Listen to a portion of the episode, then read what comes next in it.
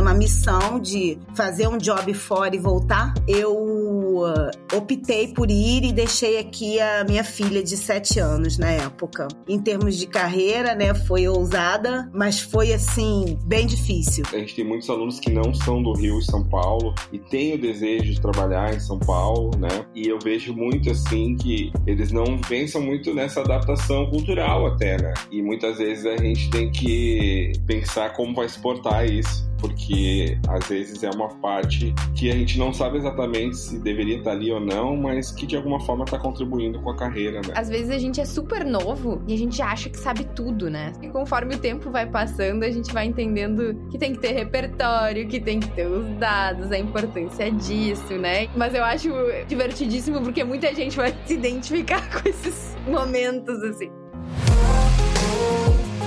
Fala galera, está começando mais um episódio do Errei na Mosca, aquele podcast de entrevistas com uma proposta diferente, onde vamos ouvir aquelas histórias do que não deu certo na carreira do nosso convidado. A gente sabe que tem muito conteúdo legal na internet aí sobre histórias de sucesso, né, coisas que deram super certo, mas a gente sabe que a trajetória ela não é linear, né? Sempre tem um percalços no meio do caminho, coisas que a gente erra, coisas que a gente acha que vai ser de uma forma e acaba sendo de outra. Então a ideia desse podcast é justamente essa, é conhecer essas histórias dos nossos convidados que são grandes profissionais aí do mercado. Eu sou o Rafa, sou CEO e cofundador do Share e convidei minha querida parceira Greta Paz que é CEO e cofundadora da Eixo, para que junto comigo a gente possa aprender aí com os maiores erros do nosso convidado, convidada de hoje. Gente, esse episódio está muito especial. A nossa convidada é uma amiga e é head de diversidade, equidade e inclusão no Brasil de uma das maiores marcas de beleza do mundo, a L'Oréal.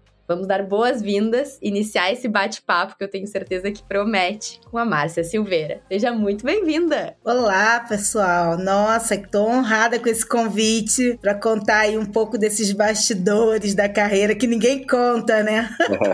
Verdade. Nossa, tô feliz de estar aqui. Obrigada, muito obrigada.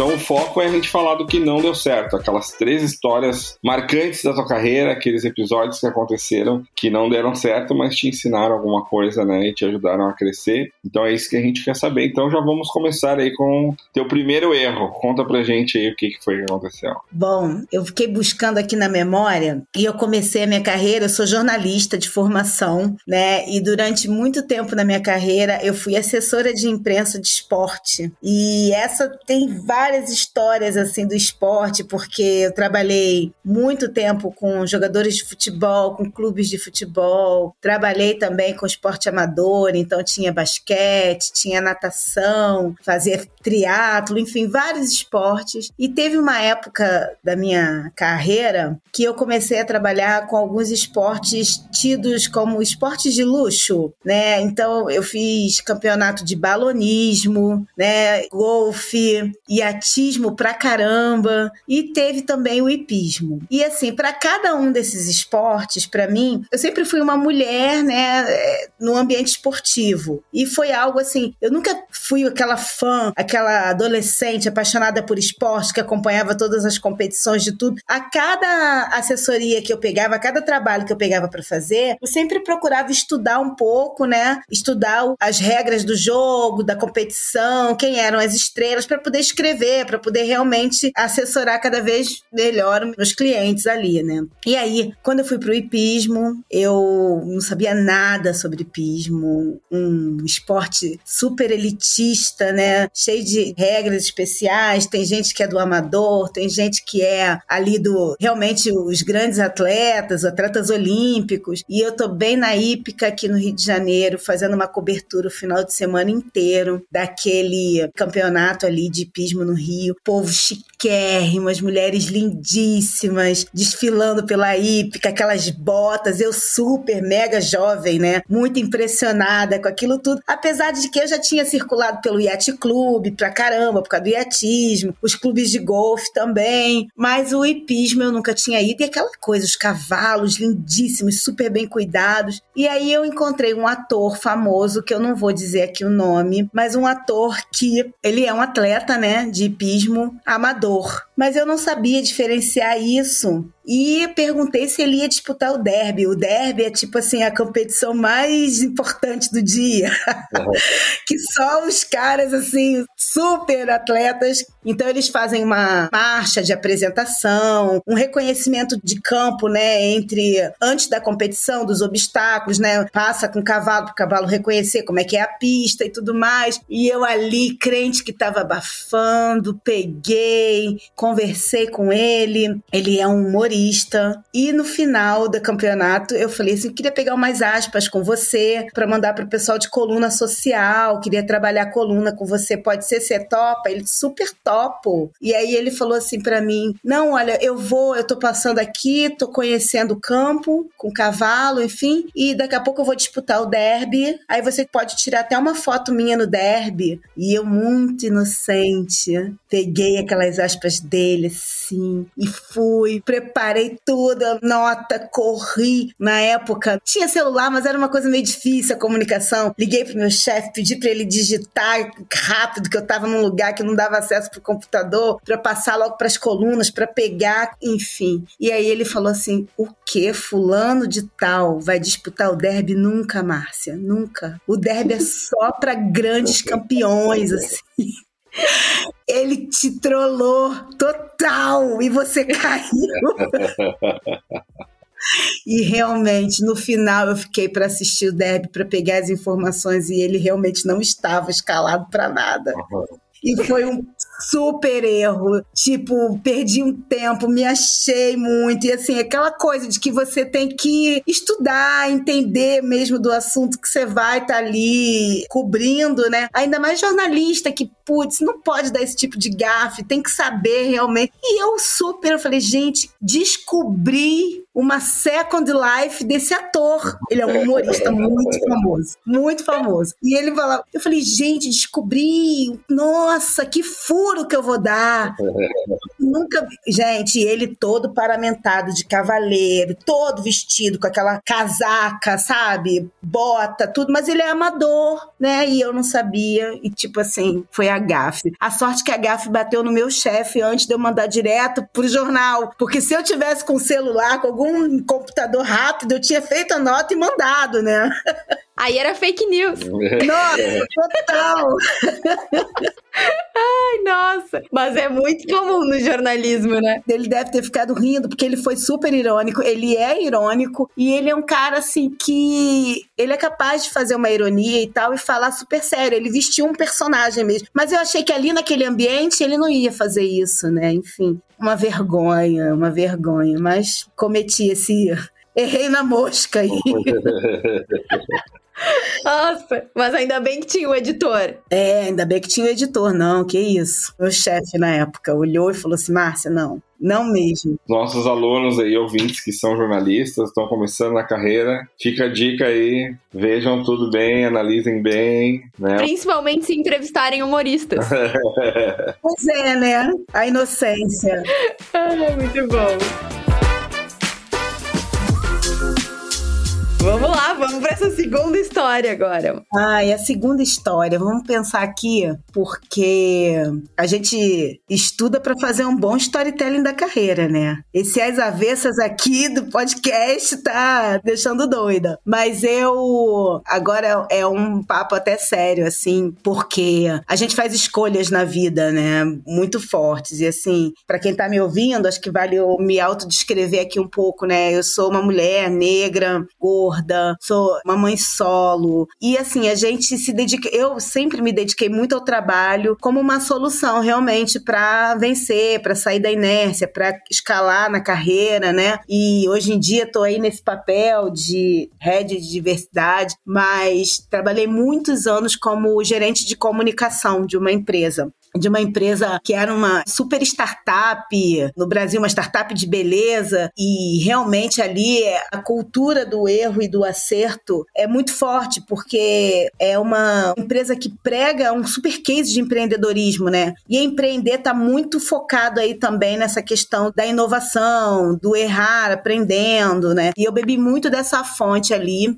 e aí foi para mim uma trajetória de carreira, assim. Eu estava já há muitos anos na empresa empresa, eu já tinha passado por muitas especializações em termos de carreira, já tinha feito um curso de empreendedorismo e marketing em Boston, no Boston College, já tinha feito um MBA executivo aqui no Rio de Janeiro, na COPEAD, depois uma extensão desse MBA, trabalhando com design thinking no Instituto de Empresas. Então, assim, essa cultura estava muito forte e eu trago isso muito para o lado do intraempreendedorismo, né, da minha carreira, assim, de como eu pensar em empreender na minha carreira, foi isso que eu fui fazendo o tempo inteiro. E aí chegou uma época que eu recebi um convite para trabalhar fora do país, né? Abri uma unidade de negócio em Nova York. E era um desafio de ir em missão, então não era um desafio de ser expatriada, nada disso, era uma missão de fazer um job fora e voltar. E aí nessa missão eu uh, optei por ir e deixei aqui a minha filha de sete anos na época, né? E aí deixei aqui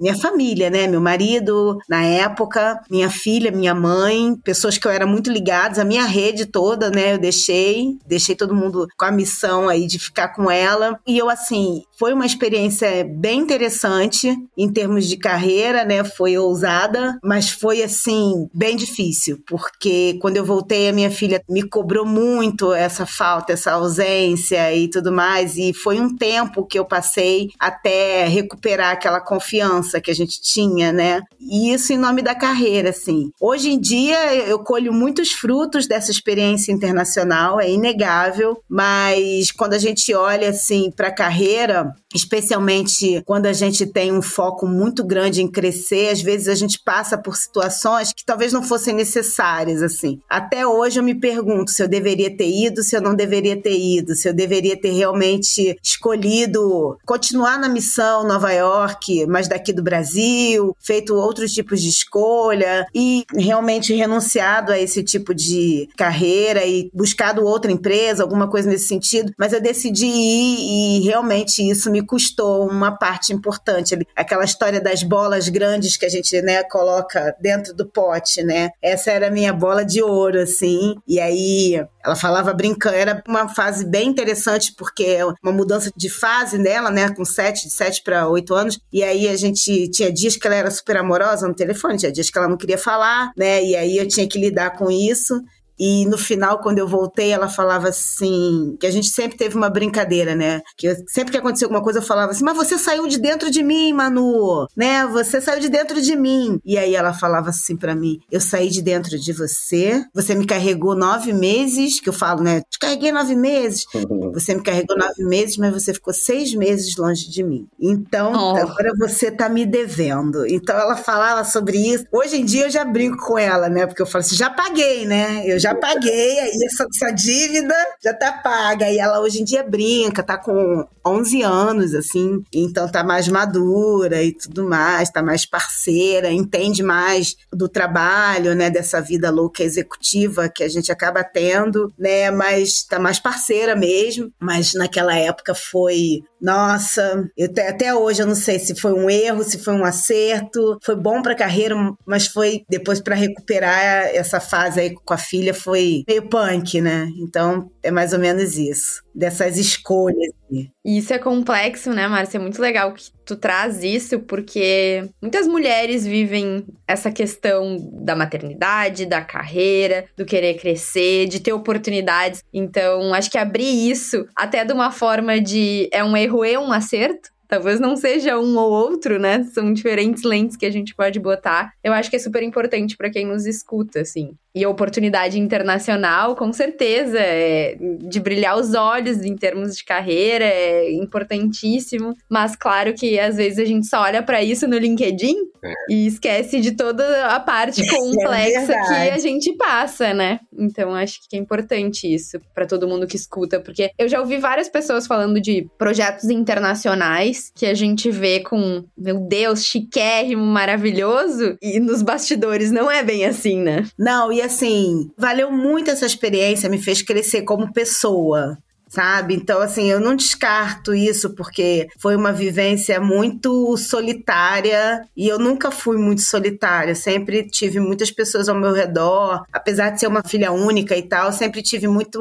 amparo, né? E aí realmente foi. Eu não posso descartar essa experiência, mas assim, o que pesou mais mesmo foi esse sentimento materno, essa, esse sentimento de culpa, né? A mãe tá sempre culpada de alguma coisa, e aí foi isso. Mas assim, a gente passa hoje, é uma história que graças a Deus eu posso contar, mas na época, realmente, depois no retorno, foi bem difícil essa reconquista. Eu ouço muitas histórias dos alunos, eles vêm falar comigo, né? Meninos, meninas, enfim, falando sobre, ah, não sei se eu dou esse passo na minha carreira, se eu troco de agência, se eu troco de empresa, se eu troco de estado, né? A gente tem muitos alunos que não são do Rio e São Paulo e têm o desejo de trabalhar em São Paulo, né? Por, enfim, onde estão as maiores agências, as maiores marcas, para trabalhar com as maiores verbas, fazer as maiores campanhas, né? E tudo mais. E eu vejo muito assim que eles não pensam muito nessa adaptação cultural até, né? Eu saí de Porto Alegre, por exemplo, que nem eu, essa semana falei com dois amigos que saíram de Porto Alegre e estão morando em São Paulo para trabalhar em São Paulo. E eles, nossa, mas aqui tem trânsito toda hora. Não é que nem em Porto Alegre, que é só às sete da manhã e às seis da tarde, é o dia inteiro trânsito e tá todo mundo correndo toda hora e tal. Então acho que tem também esse lado, né? E muitas vezes a gente tem que, depois que tá lá, pensar como vai exportar isso, porque às vezes é uma parte que a gente não sabe exatamente se deveria estar ali ou não, mas que de alguma forma está contribuindo com a carreira, né? Para te aprender alguma coisa, para te evoluir, mesmo nos momentos difíceis, né? Aprender a ser resiliente, né? Aquela coisa toda que a gente fala, assim, que é uma coisa super difícil. Então, para quem está nos escutando aí e você está indeciso, buscando certezas do que fazer, não temos certezas. a gente tem poucas certezas, a gente tem mais dúvidas do que certezas, né, Márcia? É, ai, com certeza, assim, quando quando eu tô diante de algum ponto crucial, assim, eu sempre escuto muito, assim, tento escutar muito minhas avós, sabe? Eu tive avós que me deram muitas lições e, por incrível que pareça, assim, eram pessoas com um conhecimento educacional limitado, mas um conhecimento de vida, um conhecimento de valores, sabe? Assim, então eu sempre dou uma pensada nisso e também sempre dou uma pensada no meu ganho a curto, médio longo prazo. Quanto que eu vou ganhar no curto, no médio no longo prazo? fiquei pensando nisso, eu fui estruturando isso há bem, há bem pouco tempo, sabe? Há bem pouco tempo, assim. Nessa experiência internacional, eu fiquei muito pensando nisso, né? O que que eu tô fazendo aqui agora? Qual vai ser meu ganho para tomar decisão se vale a pena ou se não vale? Assim, amadurecimento vem daí. A gente não sabe de nada, né? A gente imagina, calcula e vai. Algumas coisas a gente consegue realmente fazer aí uma projeção boa, conversar com pessoas ali do meio. Eu acho que assim, conversas são sempre muito boas, assim. Acho que tem muita coisa que as pessoas ficam pensando assim: "Ah, eu vou contar meu desejo, meu sonho, eu vou contar da minha carreira para alguém, alguém vai meter o olho, me dar um conselho errado" conversa com as pessoas. Eu acho que quando você está assim numa posição, né, que a gente chama de trade-off, é bom conversar para a gente ouvir aí o que, que a gente tem de opinião e fazer a nossa melhor escolha, né? Que vai ser a melhor escolha para gente mesmo. Essas conversas que eu tenho com os alunos, eu falo muito isso, assim. Eu falo para eles que quando eu dou um conselho, uma dica, é muito mais baseado no que eu vivi, no que eu vi, do que necessariamente que aquilo é o melhor caminho ou aquela melhor resposta, né? O que eu digo para eles muitas vezes é que eu faço uma análise de, bom, esse passo que eu vou dar agora, qual é a pior coisa que pode acontecer? E aí eu fico pensando, ó, a pior coisa que pode acontecer é isso. E qual é a melhor coisa que pode acontecer? É isso. Bom, e na média, o que, pode acontecer? E aí acho que é um, um ponto de partida, assim, para te pensar, né, no que pode acontecer, mas o fim da história história é que eu acho que a vida não tem garantias, né? A gente busca garantias para tudo, né? Garantia que vai dar certo, garantia que vai ter sucesso, né? Que a gente vai lançar uma campanha e vai super vender, as pessoas vão se engajar e vai ser um viral e não sei o quê. Não temos garantias. A gente tem alguns indícios de que pode dar certo, pode dar errado. Eu tenho também, Márcia, agora falando eu lembrei, alguns mentores assim também, que quando eu me aperto, sabe? Tipo assim, cara, não sei se eu vou para esquerda ou para direita, eu ligo para os caras cara e falo, cara, preciso almoçar contigo, preciso tomar um café contigo, porque tu é uma pessoa de fora, que eu sei que só quer meu é bem, vai dar uma opinião neutra, não tá envolvido, né, na decisão e tal. E muitas vezes acontece de eu pensar coisas que eu não tinha pensado, porque a gente, a gente tá imerso naquilo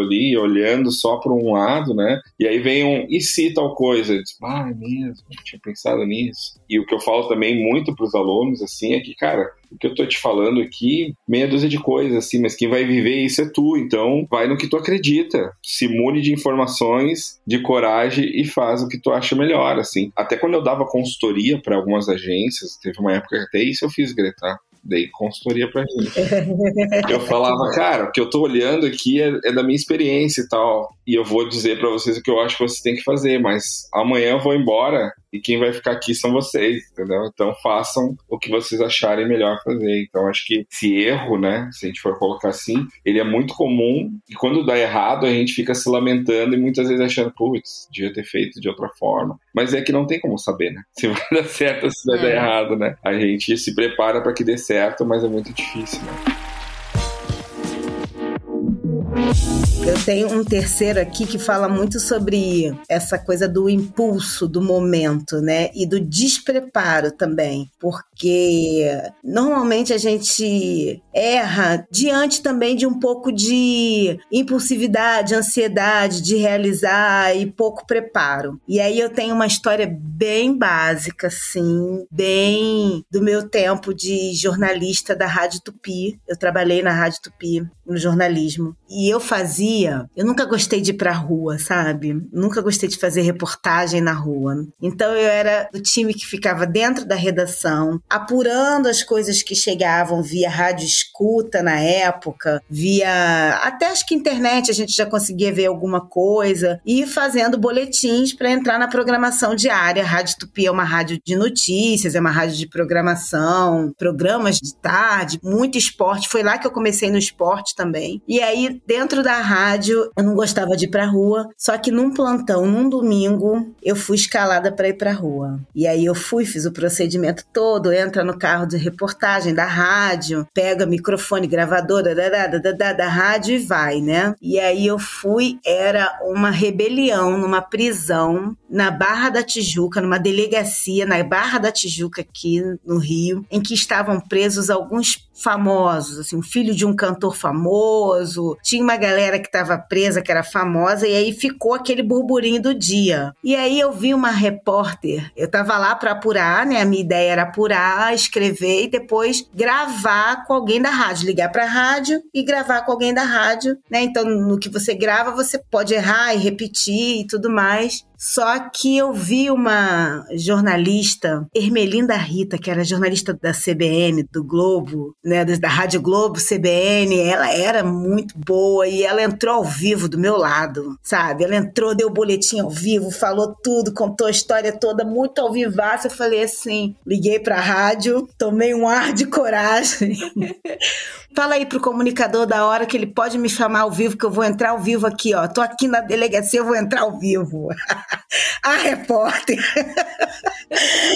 aí lá fui eu, gente. Eu dei o boletim ao vivo, mas aí, assim, quando era para ter encerrado, eu resolvi que eu tinha que dar o panorama mais. Como ela fez andando, dar o... olha, eu comecei a gaguejar e deu assim uma enrolada e ele foi, pum, me cortou. Obrigada, Márcia Silveira. Gente, daqui a pouco Márcia Silveira volta com mais informações. Ele me deu uma cortada no ar, assim. E depois todo mundo me ligando da rádio. Você tá doida, Márcia? E eu assim, gente, mas é porque eu queria entrar ao vivo. Não, não preciso. Olha, eu amei essa história. Eu me senti assim, a radialista nata, aquela que a jornalista, que o fato está acontecendo aqui na minha frente e eu estou narrando. Olha. Gente, eu vou te contar. É, é, muita cara de pau e depois, assim, realmente sofri. Mas, enfim, essas coisas que a gente se toma de coragem, mas a gente precisa de preparo. A gente não pode ter medo. Acho que, assim, o medo paralisa muito a carreira carreira, né? Paralisa muito as nossas ações. Eu já tive várias situações em que depois eu falei assim, putz, por que, que eu não fui ali? Caramba, era isso mesmo. Eu tava pensando certo, mas eu não botei isso em prática, sabe? E aí vejo depois outra pessoa colocar, mas eu fui aprendendo isso, assim, que a gente também não precisa ter tanto medo, a gente precisa se preparar. Sempre foi demandado de mim, como executiva, que sempre estivesse muito embasada e preparada, sabe? Porque a minha opinião dentro de uma sala de diretoria, ela é uma opinião que ela precisa de uma chancela a mais do que só a minha persona. Ela precisa de uma chancela de que onde você viu isso? Qual é o bench? Eu me acostumei tanto com esse tipo de pergunta que hoje em dia eu já trago na minha fala. Quando eu dou uma ideia numa reunião de brainstorm, de uma situação, eu já trago assim todas as referências que eu possa trazer na minha fala, antes que alguém me pergunte, porque eu fui meio que treinada para isso, porque de tanto que as pessoas perguntavam, mas onde é que você viu isso? Eu falei assim, gente, eu não vi em lugar nenhum, mas eu acho que é uma ideia que cabe aqui com o nosso público, cabe aqui com a nossa consumidora, ela vai gostar disso, porque, sabe, eu tinha que dar muita explicação para uma coisa que era muito básica, até porque, assim, dessas empresas que eu trabalhei, dessa especialmente que era startup de beleza, eu era consumidora nata, fortíssima dessa empresa. A minha família era consumidora dessa empresa, minhas amigas, então eu tinha, eu tinha uma visão muito ampla do que, que o consumidor estava curtindo, até porque era o que eu curtia também. Então tinha muito a contribuir ali, pensar numa reunião onde eu era a única pessoa preta. Então, assim, tinha muito a ver com o negócio, né? O que eu falava. E às vezes eu tinha que ter muita referência, assim. Onde é que você pegou, quem fez, eu preciso do bench. Bench é sempre bom, assim, pra gente ter referências do mercado e tal. Mas, assim, às vezes era uma ideia aleatória de conviver, de conversar com consumidora, de fazer pesquisa, das pesquisas que a gente recebia, enfim, dali nascia a ideia, né? Mas aí essa chancela, às vezes, era necessária. Então, eu fui meio que acostumada a fazer esse tipo de preparação e eu botava o meu time para preparar também. Prepara os dados, eu vou entrar nessa reunião. Prepara aí, aí, aí. Graças ao WhatsApp, né? O WhatsApp foi fenomenal em reunião, gente. Eu recebia dado na hora, assim, plá, é isso. Então eu falei, ah, vamos lá. Essa história é muito boa, Márcia, porque eu não sei, acho que todo mundo vai se identificar de um momento na carreira que tu, sei lá, vira um personagem, te inspira em alguém e vai e, e às vezes tá tudo errado. Eu fui repórter policial também, né? Eu sou jornalista. Até Tava falando, gente, eu olho as roupas que eu botava, acho que eu olhava para as jornalistas. Aquilo não era eu, assim, sabe? Não tinha nada gente. a ver. Mas eu olhava e eu falava, não, se é jornalista tem que ser assim, tem que pisar firme, tem que ter atitude, nananã. Mas não era. era uma personagem greta, assim. E às vezes a gente vê umas coisas assim, não sei se vocês têm isso. Às vezes tu vai numas reuniões, assim, numa apresentação de um negócio, e a pessoa não sei, ela tá querendo dizer uma coisa que não é o que, sabe? O que realmente tá. Muda a voz, muda o jeito. Acho que é meio isso. Eu quero entrar ao vivo. Agora eu vou brilhar. É, você encarna realmente um personagem, né? Talvez era um desejo, um... porque assim, quando a gente faz jornalismo, a gente se inspira muito, assim, hoje em dia nem tanto, mas eu me inspirava muito na TV, né? Glória é. Maria era meu sonho. Eu fiz jornalismo porque eu queria ser Glória Maria e queria apresentar um programa e tal. Depois, assim, acho que foi meu momento extravagante de Glória Maria. eu me senti ali, fui. E assim, era muito tranquilo, porque eu sempre entrava no ar, sempre era chamada. E aí, Márcia Silveira? Márcia Silveira vai entrar aqui com o boletim da hora. E aí eu entrava, mas estava tudo escrito, eu já tinha lido. Eu que escrevia, então eu sabia a entonação que eu ia dar, tudo certinho. Mas quando tava na rua, não tinha nada escrito. Eu peguei, pum, peguei o celular Entrei, pode me chamar, pode chamar ao vivo? Pode, era domingo. A sorte que eu acho que era domingo também. Domingo tudo pode na rádio, né? É o dia do plantão. É só o futebol que importa domingo na rádio, gente. Então eu falei, ah, vamos lá. E isso de, sim, eu acho que também me identifico, porque às vezes a gente é super novo e a gente acha que sabe tudo, né? Assim, e aí já sou jornalista, já faço isso aqui, então acho que tem um pouco disso e conforme o tempo vai passando, a gente vai entendendo que tem que ter repertório, que tem que ter os dados, a importância disso, né? E não é. é. Mas eu acho divertidíssimo porque muita gente vai se identificar com esses momentos, assim. Vou contar só mais uma da rádio também, só rápida. Eu decidi ser jornalista porque eu queria trabalhar com carnaval, eu queria cobrir o desfile das escolas de samba. E eu queria assistir, eu fiz a minha monografia sobre escola de samba, eu sempre gostei muito e eu falei, pô, eu vou ser jornalista porque eu vou cobrir o desfile da escola de samba. E quando eu tava trabalhando na rádio, aí passou uma lista assim de quem queria trabalhar no plantão das escolas, no carnaval. Quem quer trabalhar no plantão do carnaval? Vamos passar uma lista e tal, tal. E eu botei meu nome assim, eu, Márcia Silveira, vou trabalhar no carnaval. pode botar meu nome, pode botar. Aí eu saiu, aí a escalação tudo certinho, os dias. Eu ia trabalhar um domingo de carnaval, dia de desfile da escola de samba. E aí eu crente que eu ia passar por cair, eu fiquei dentro da redação. trabalhando de dentro da redação, de plantão. E a escola de samba bombando lá na Sapucaí, os repórteres da rádio entrando ao vivo, estão aqui entrevistando fulano, Beltrano na concentração, na dispersão. Foi lindo o desfile, vamos entrevistar a rainha de bateria. E eu estava onde? Dentro da redação, ouvindo rádio, vendo polícia apreende drogas e armas no entorno da Sapucaí. Policiais da 19ª DP encontraram Nada a ver com sonho. Nada, nada tristeza, gente. A gente se ilude demais, assim, mas não sabe, né? Eu acho que é esse erro da inocência, da falta de preparo mesmo. E a gente aprende as lições aí. As malandragens, né, da carreira. Tá pegando cancha. Me identifiquei porque, assim, ó, eu falava que eu, eu queria trabalhar na TV, mas que eu não faria polícia de jeito nenhum, que era a única coisa ah que eu não faria. Ah lá, Aí eu caiu na entrevista. Polícia. Entrevista de emprego, minha primeira entrevista. Greta, tu gosta de polícia? Adoro. Adoro. Tudo que eu sonhei. Adoro, eu sempre acompanho e tal. Quando vi, tava eu nas batidas policial no meio. Mas enfim, né? Início de carreira. É muito interessante, né? É muito interessante. E hoje em dia, esses erros aí vão levando a gente a, a evoluir na carreira. E hoje em dia a gente comete outros tipos de erros, enfim, né? Às vezes um erro de confiança de demanda e, enfim, de outros erros que a gente. Só que eu acho que a gente está mais maduro para enfrentar, assim. Não é tão é. derrotante. É meio que a gente cria aquela casca da resiliência, sabe? E aí a maturidade traz isso um pouco. Que depois os erros continuam acontecendo, mas você tá mais resiliente, você tá mais assim, faz parte do jogo. Se você não botou a empresa na falência, aí é outra coisa. Assim, mas se você não colocou, vamos dar volta por cima, buscar recuperação no mês que vem e, e vambora. Né?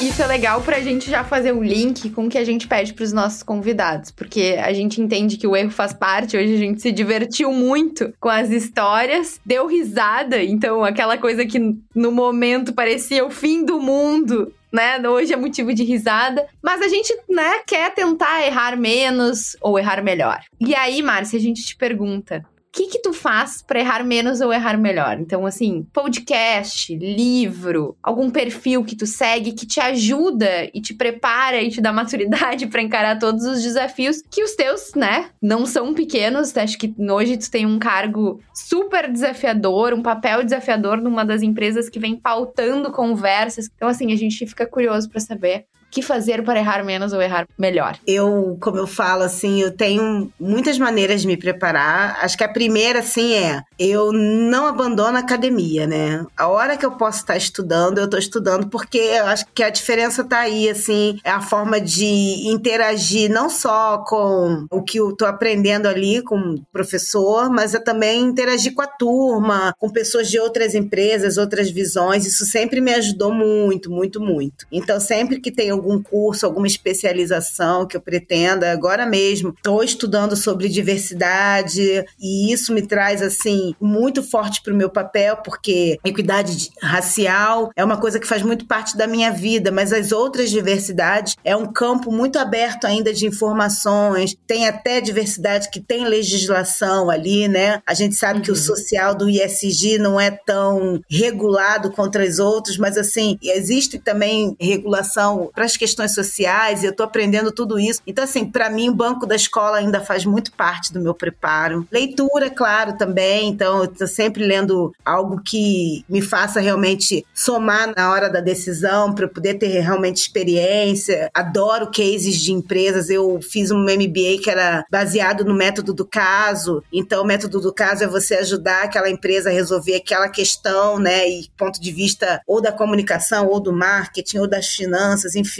E aí isso também me auxilia muito na hora de preparar meu pensamento para tomada de decisão. E assim, eu tenho um vício que é podcast, né? Eu posso dizer que hoje em dia é um super vício que eu escuto podcast assim a todo instante. A primeira coisa que eu faço é acordar e botar um podcast para ouvir de notícia. Então eu escuto o café da manhã ou o assunto. São os dois que eu escuto de manhã me arrumando para trabalhar. Nessa cadeira de diversidade, eu tenho escutado muito o podcast do Mano Brown, Mano a Mano, porque sempre Ai, é tem pensadores, estudiosos, pô, maravilhoso, assim, dá muita informação, assim, pra gente ter esse olhar mais profundo sobre essas questões. Eu também gosto muito de ouvir o Braincast, que eu acho que sempre gostei muito, porque foi no Braincast que eu ouvi sobre metaverso pela primeira vez, sabe? Foi no Braincast que eu consigo entender de coisas nerds, coisas que até então não fazem muito parte do meu mundo, e eu consigo mergulhar e conversar com o meu time, que é muito jovem, que é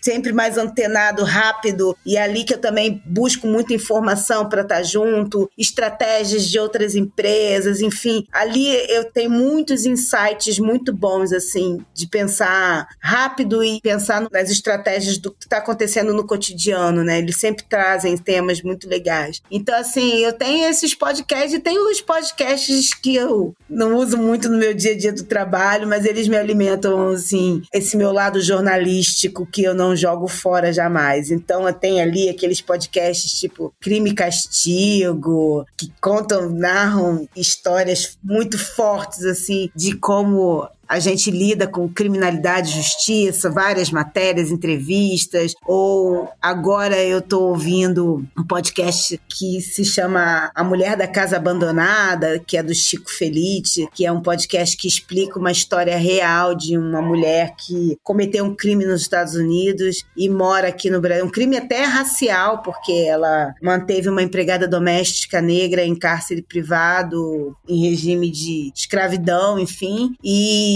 dos anos 2000. Hoje em dia ela é uma foragida, estamos entendendo a história ainda, porque é um, uma super investigação jornalística. E o fato é que ela mora numa mansão abandonada num bairro super rico em São Paulo, né, na região dos Jardins. Então, é uma coisa super inusitada, que é uma casa caindo aos pedaços em meio a uma região de prédios chiquérrimos, PIB gigantesco em São Paulo, e essa é a história dela e o Chico foi lá e está investigando e tem os episódios incríveis, assim. É um trabalho jornalístico que eu acho que é aí é que me alimenta hoje em dia o que eu não faço mais, que é realmente escrever histórias e investigar e apurar, entrevistar então, acho que é, é esse meu lado também. E, claro, as redes sociais me ajudam também bastante. Eu também gosto muito de ficar nas redes sociais e me inspirar ali também. Mas é isso. Muito bom. Olha, várias referências. Várias. Já anotei aqui algumas. Também, um monte de coisa aqui, ó. Muito legal a tua história, tuas histórias, né, Márcia? Muito bom tu estar tá aqui com a gente. A gente queria te agradecer pelo teu tempo, te parabenizar aí pela tua trajetória, que é com certeza muito inspiradora aí para muita gente. E para quem quiser se conectar contigo, o LinkedIn é o melhor lugar? LinkedIn, Márcia Silveira. E também gosto muito de Instagram, então no Instagram é arroba Marcinha Silveira. Pode ir lá conversar. Instagram é pros íntimos, é Marcinha. Marcinha, Marcinha. Pior de tudo é que assim, é muito engraçado. Às vezes eu encontro com as pessoas com meu crachá, né? De trabalho, de rede de diversidade, vou pro evento, volto, né? e as pessoas me chamam de Marcinha de cara. Aí no início eu falava assim, gente, mas porque as pessoas já me conhecem do Instagram e é Marcinha Silveira, então elas chamam de Marcinha assim, da maior naturalidade. E eu adoro, tá ótimo. Marcinha Silveira é Marcinha, mas é grande, tá tudo certo. Muito bom. Muito bom, Mar Márcia, Marcinha. Agora é Marcinha, vou chamar de Marcinha também. Não, pode chamar, pode chamar. Obrigado por estar com a gente, Márcia, Marcinha. E. Foi muito bom te ouvir, muito bom ouvir tuas histórias aí. Foi super legal, né, Greta? Muito legal, adorei. Então tá. Obrigada pelo convite. Eu que agradeço a oportunidade de contar essas histórias que a gente conta na mesa do bar. Espero que ajude aí, né, essa galera até mais atitude aí, a aceitar o erro e seguir em frente. O erro faz parte da jornada, essa frase todo mundo deve ter falado aqui, mas é a coisa mais certa mesmo, né? Nessa vida nossa, nada tá certo, tudo tá em mutação e vamos lá. É isso mesmo. É isso. Então esse foi o Errei na Mosca, um podcast do Share, apresentado por mim, Greta Paz, e pelo Rafael Martins. Até a próxima!